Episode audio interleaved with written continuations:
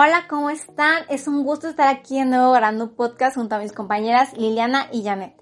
Yo soy Abril y en esta ocasión hablaremos de la pandemia actual que tiene al mundo entero en estado de emergencia, el COVID-19 o coronavirus. Si bien es un tema del que se ha estado hablando bastante desde mediados de diciembre de 2019 hasta la fecha, es muy importante seguir informándonos, ya que cada día aumenta el número de casos confirmados. De igual forma, lamentablemente aumenta el número de defunciones. Pero no todo es malo, ya que también hay una buena cifra de gente que se contagió de este virus y logró salir adelante. Gente que hoy en día se encuentra sana y salva. Sin nada más que decir, te dejo con el resto del contenido. Esperamos que lo disfrutes y que te quedes en casa.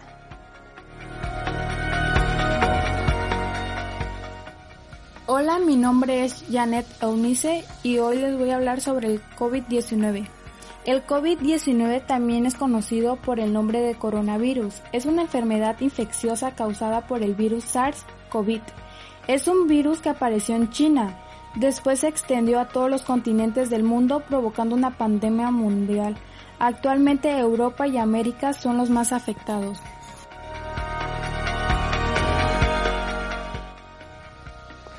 Hola, mi nombre es Liliana y voy a hablar sobre cómo se originó este virus. Aún no sabemos con certeza el verdadero origen, pero según las primeras informaciones que circularon en varios medios de comunicación, aseguraban que la enfermedad era transmitida por murciélagos y que el brote tuvo comienzos en un mercado de Wuhan, donde se comercializaban animales para su ingesta, entre ellos murciélagos, víboras y mariscos, por su parte, la OMS, Organización Mundial de la Salud, aún no confirma cómo se inició esta pandemia. Ahora hablaremos sobre las teorías. En muy poco tiempo se han creado muchísimas. Hablaré sobre las más relevantes. La iniciativa de que el COVID-19 fue obra del hombre abarca una teoría conspirativa acerca de una guerra biológica entre potencias mundiales. Por un lado fabricado por Estados Unidos y Rusia para acabar con China, y por el otro lado, China habría desatado el virus en su nación, el cual tendría controlado y podría solucionar rápidamente para después apoderarse del mundo por medio de la compra de acciones a bajo costo, luego de la recesión generada, generada por, el, por el virus. La segunda teoría habla sobre un experimento social a través del miedo que señala que el virus no es tan mortal como se indica y que todo es parte de un experimento de histeria colectiva para manipular a la población. Ahora te tenemos esta entrevista que le hicimos al ingeniero Jorge Armando Hernández Valencia, quien además es docente de la preparatoria César Linton. Amablemente accedió a responder ciertas de nuestras dudas sobre este tema, las cuales fueron ¿qué es un virus? ¿Cómo se desarrolla un virus? ¿Qué factores debe reunir un virus para convertirse en pandemia? ¿Y en qué consisten las fases?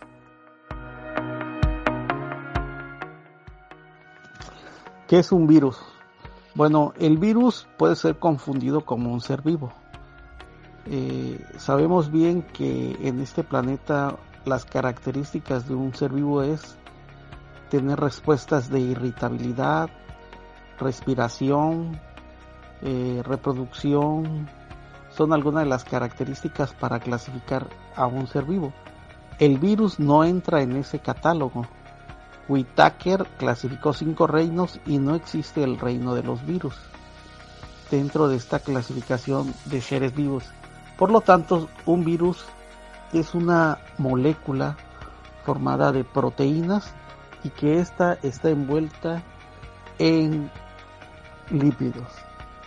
Por ello, eh, esta envoltura eh, puede ser, esto es interesante porque si sabemos que es lípido, una manera de contrarrestar a este virus es lavándonos las manos o alcohol. ¿Por qué? Porque este solvente, la grasa no se lleva con el agua, pero sí se lleva con un solvente como lo es el, alcohol.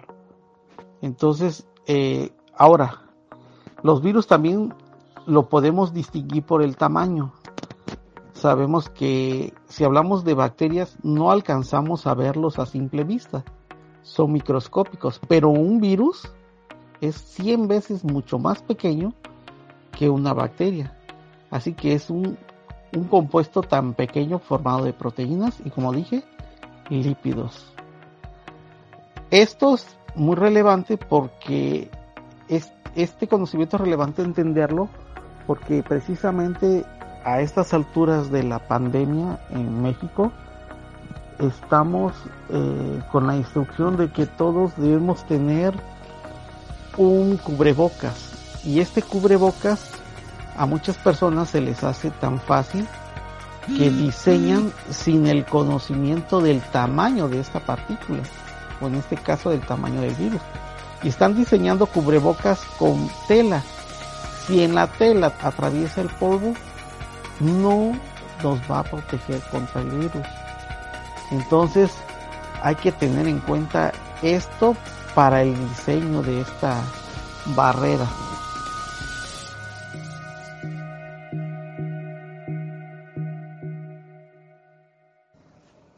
Ahora bien, ¿cómo se desarrolla un virus?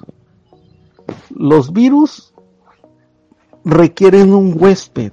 ¿Qué es un huésped? Una célula en la cual podrán entrar y generar instrucciones dentro de la célula. ¿Y cómo lo hacen?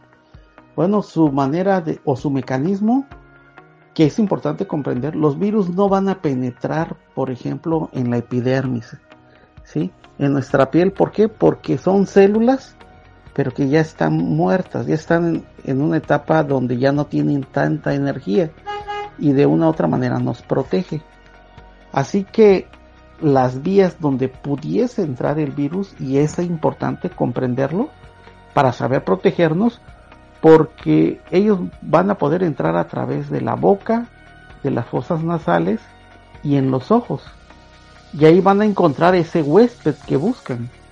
Pero el camino no es tan fácil. ¿eh? El, el virus se va a topar con enzimas que desnaturalizan proteínas y lo tenemos en la en la saliva. O más aún si atraviesa va a llegar a, enfrentarse a jugos gástricos, a nuestro sistema inmune. ¿sí? Entonces no es tan fácil y hay ahí una diferencia entre una persona sana y una persona enferma. ¿Por qué las personas enfermas deben tener más precaución? ¿Qué pasa? Una persona enferma su sistema inmune está combatiendo contra la enfermedad que tiene. Sus defensas están distraídas y el virus va a poder penetrar mucho más fácil porque precisamente están trabajando en otras funciones. Más sin embargo, una persona sana, una persona que está contenta, su sistema inmune está más activo y en el momento que entre va a poder enfrentar a este virus ¿Qué va a hacer el virus? Pues como decíamos, va a buscar un huésped y va a llegar a una célula. Una célula va a ser esa parte donde el virus va a penetrar y va a hacer la función de el ARN. El virus también se puede definir como un ARN, en algunos casos ADN.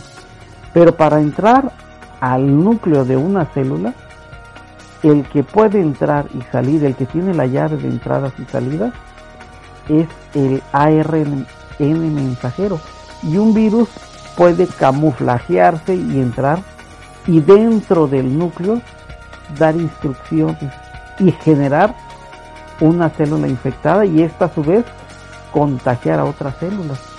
Ahora, ¿qué infecta? Pues la instrucción.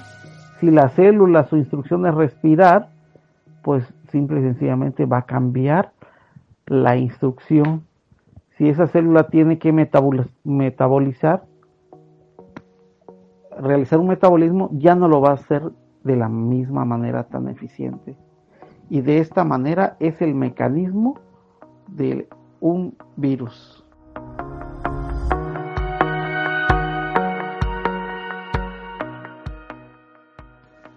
¿Qué es una pandemia?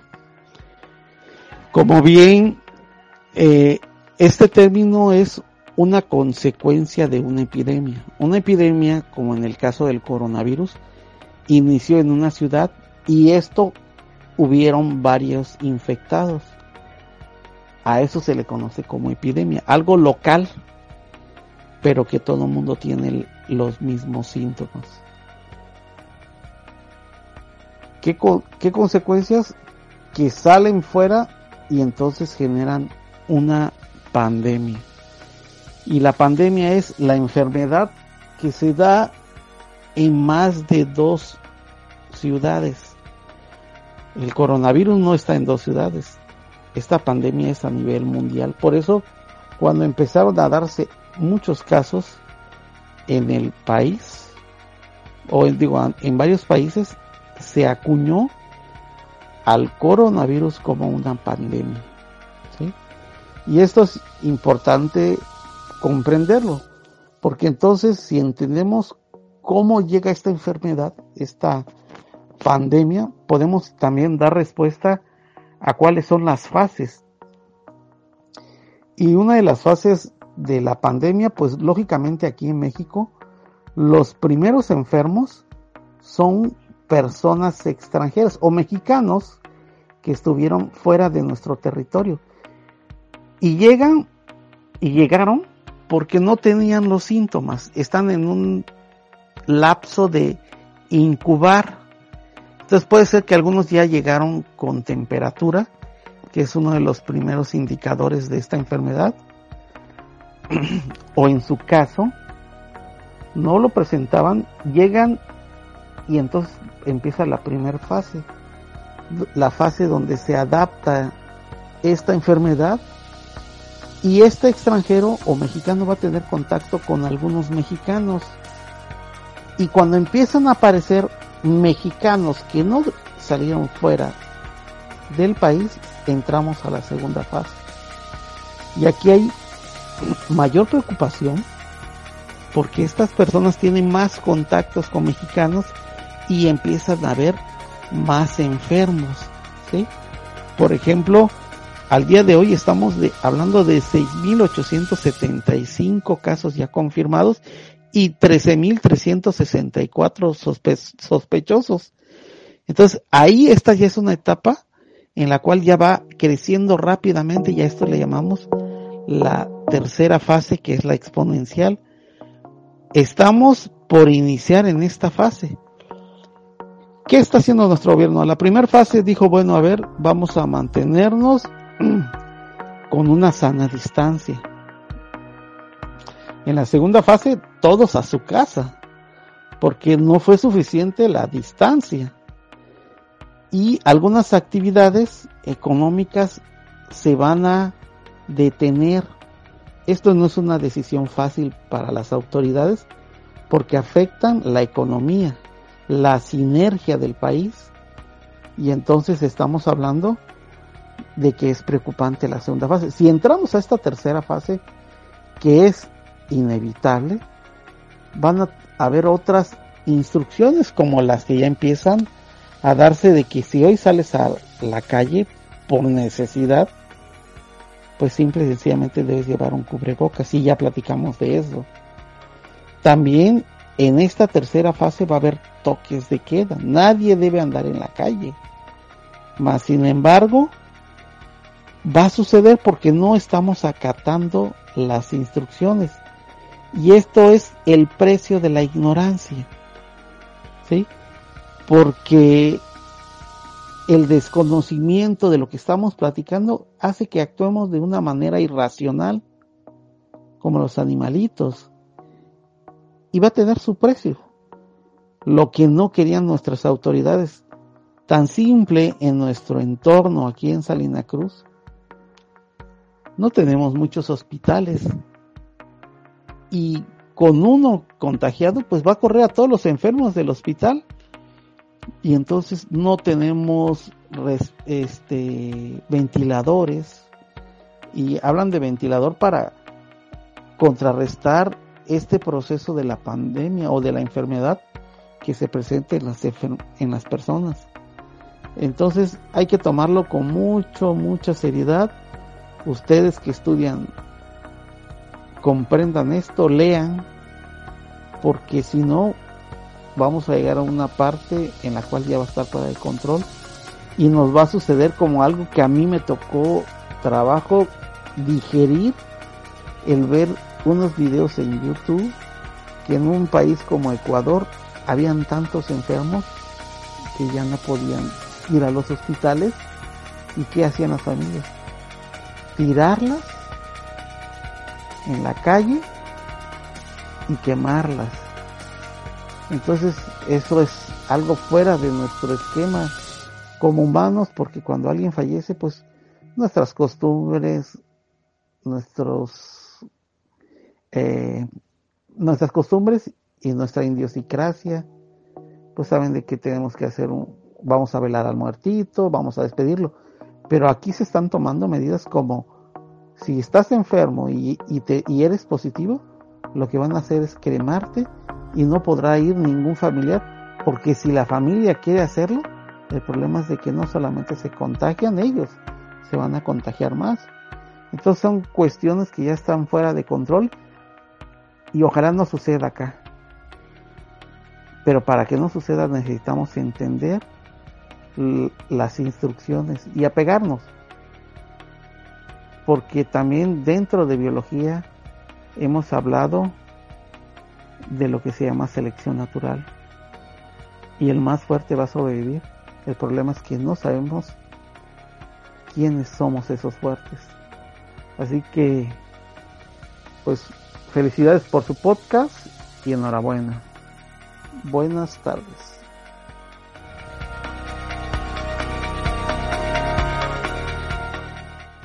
Bueno, estas fueron sus respuestas. Esperamos que hayan resultado interesantes y continuamos con mi compañera Janet.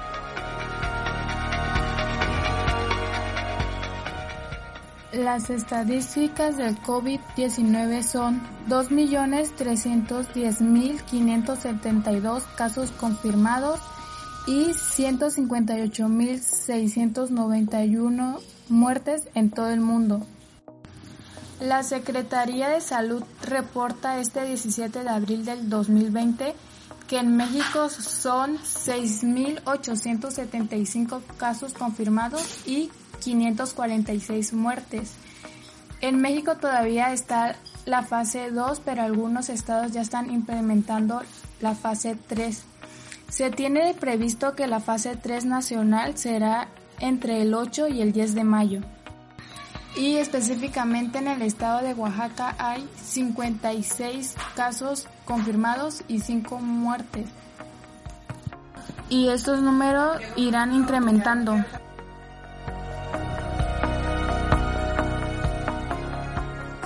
Algunos síntomas de la enfermedad son tos, fiebre, dolor de cabeza y vienen acompañados de algunos malestares que son dolor o ardor de gargantas, ojos rojos, dolores en músculos o articulaciones. Debemos de tomar en cuenta que las personas con mayor riesgo para que se le complique son las personas mayores de 60 años, personas que viven enfermedades como hipertensión o diabetes, las mujeres embarazadas, menores de 5 años y personas que viven con cáncer o VIH. Los casos más graves tienen dificultades para respirar o falta de aire en sus pulmones. Ahí es necesario que vayan al médico.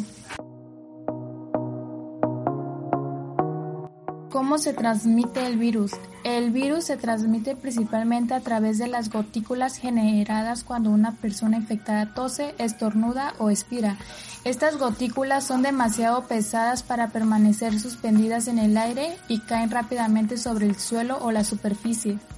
Una persona puede transmitir el COVID-19 a través de las gotículas que expulsa un enfermo al toser y estornudar al tocar o estrechar la mano de una persona enferma, al tocar un objeto o superficie contaminada con el virus y luego llevarse las manos sucias a la boca, nariz u ojos.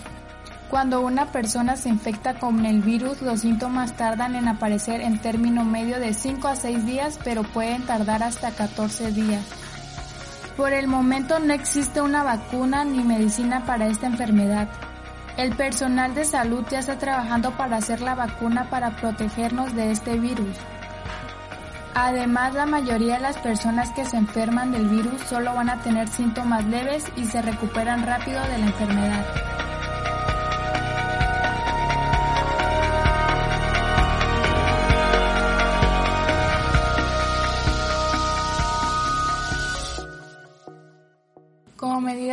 Prevención para el contagio del COVID-19 es lavarse las manos con jabón durante al menos 20 segundos, no tocar tus ojos, nariz o boca si tus manos no están limpias, cuando tosas o estornudes, tapa la nariz y la boca con el brazo o un pañuelo desechable que deberá ser inmediatamente colocado en la basura o en una bolsa de plástico. Mantener una sana distancia con las demás personas y recuerda no difundir noticias falsas. La cuarentena puede llegar a ser muy difícil, ya que como humanos somos seres sociables. El aislamiento fácil puede afectarnos física y mentalmente. Por eso, algunos tips de tu cuidado podrían ser tomar agua, no descuidar la higiene personal, descansar y no sobresaturarnos de información, ya que esto trae consigo ansiedad, miedo, pánico, frustración, etc. La página coronavirus.gov.mx tiene una sección dedicada al cuidado de la salud mental, en donde te ofrece la línea de la vida, que es 800-911-2000. Además, hay otras líneas a las cuales podemos acudir cuando todos los sentimientos negativos nos estén sobrepasando, cuando el peso sea algo fuerte. Otros consejos que nos da es comer bien, no difundir información falsa y tiene una sección de videos de ejercicios de respiración, los cuales pueden ser muy útiles en un ataque de pánico, un ataque de ansiedad, etc. Y a lo último, nos brinda un cuestionario para la detección de riesgos a la salud mental, el cual no toma más de 10 minutos. Todo este tiempo libre lo podemos aprovechar para hacer algo productivo, leer, estudiar, aprender cosas nuevas, desarrollar talentos, etc. Pero es muy importante recordar que esto no es una competencia para ver quién es más productivo que el otro, ya que igual puede traernos sentimientos de insuficiencia y traer consigo muchos pensamientos negativos, que es ahorita lo que menos necesitamos. No te sientas mal si un día quieres descansar al 100%, no hacer nada, está bien. Solamente no hay que hacer de esto algo diario.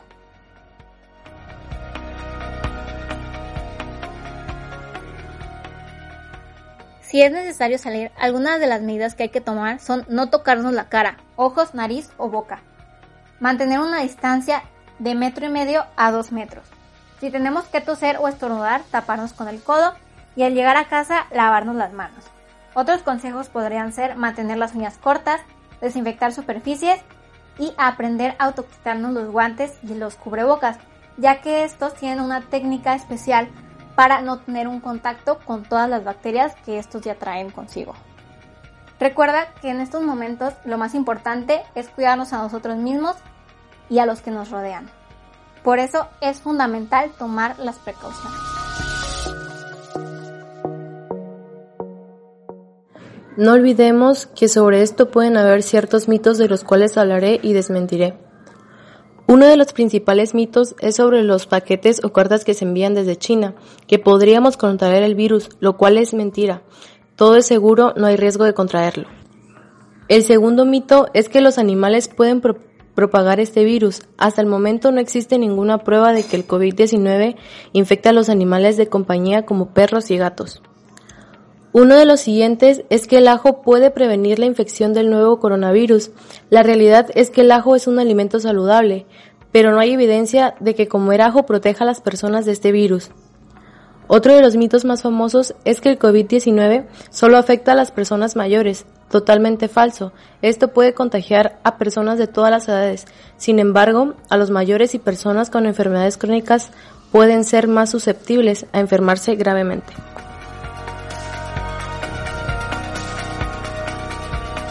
Mitos son, ¿el virus no sobrevive en zonas con climas cálidos y húmedos? No, el virus sobrevive en cualquier clima, cálido, húmedo, frío o seco. ¿Se puede contagiar el coronavirus al recibir un paquete de China? No, las personas que reciben paquetes o cartas de China u otros lugares no corren el riesgo de contraer el nuevo coronavirus. Los coronavirus no sobreviven por mucho tiempo en objetos como cartas o paquetes. ¿El nuevo coronavirus solo afecta a las personas mayores? El virus puede contagiar a las personas de todas las edades. Sin embargo, las personas adultas mayores y las personas con enfermedades crónicas son más susceptibles a enfermar gravemente. Bueno amigos, esto ha sido todo. Recuerden entrar a coronavirus.gov.mx que es la página oficial del Gobierno de México sobre este virus. En esta encontrarán diferentes secciones, desde informativas, desde ayuda, inclusive hay sección para mantener a los niños informados sobre qué está pasando. Recuerden que todos estamos bajo la misma tormenta, pero en diferente barco. Por eso es muy importante mantenernos unidos a la distancia y ayudar a quien podamos ayudar. Quédate en casa.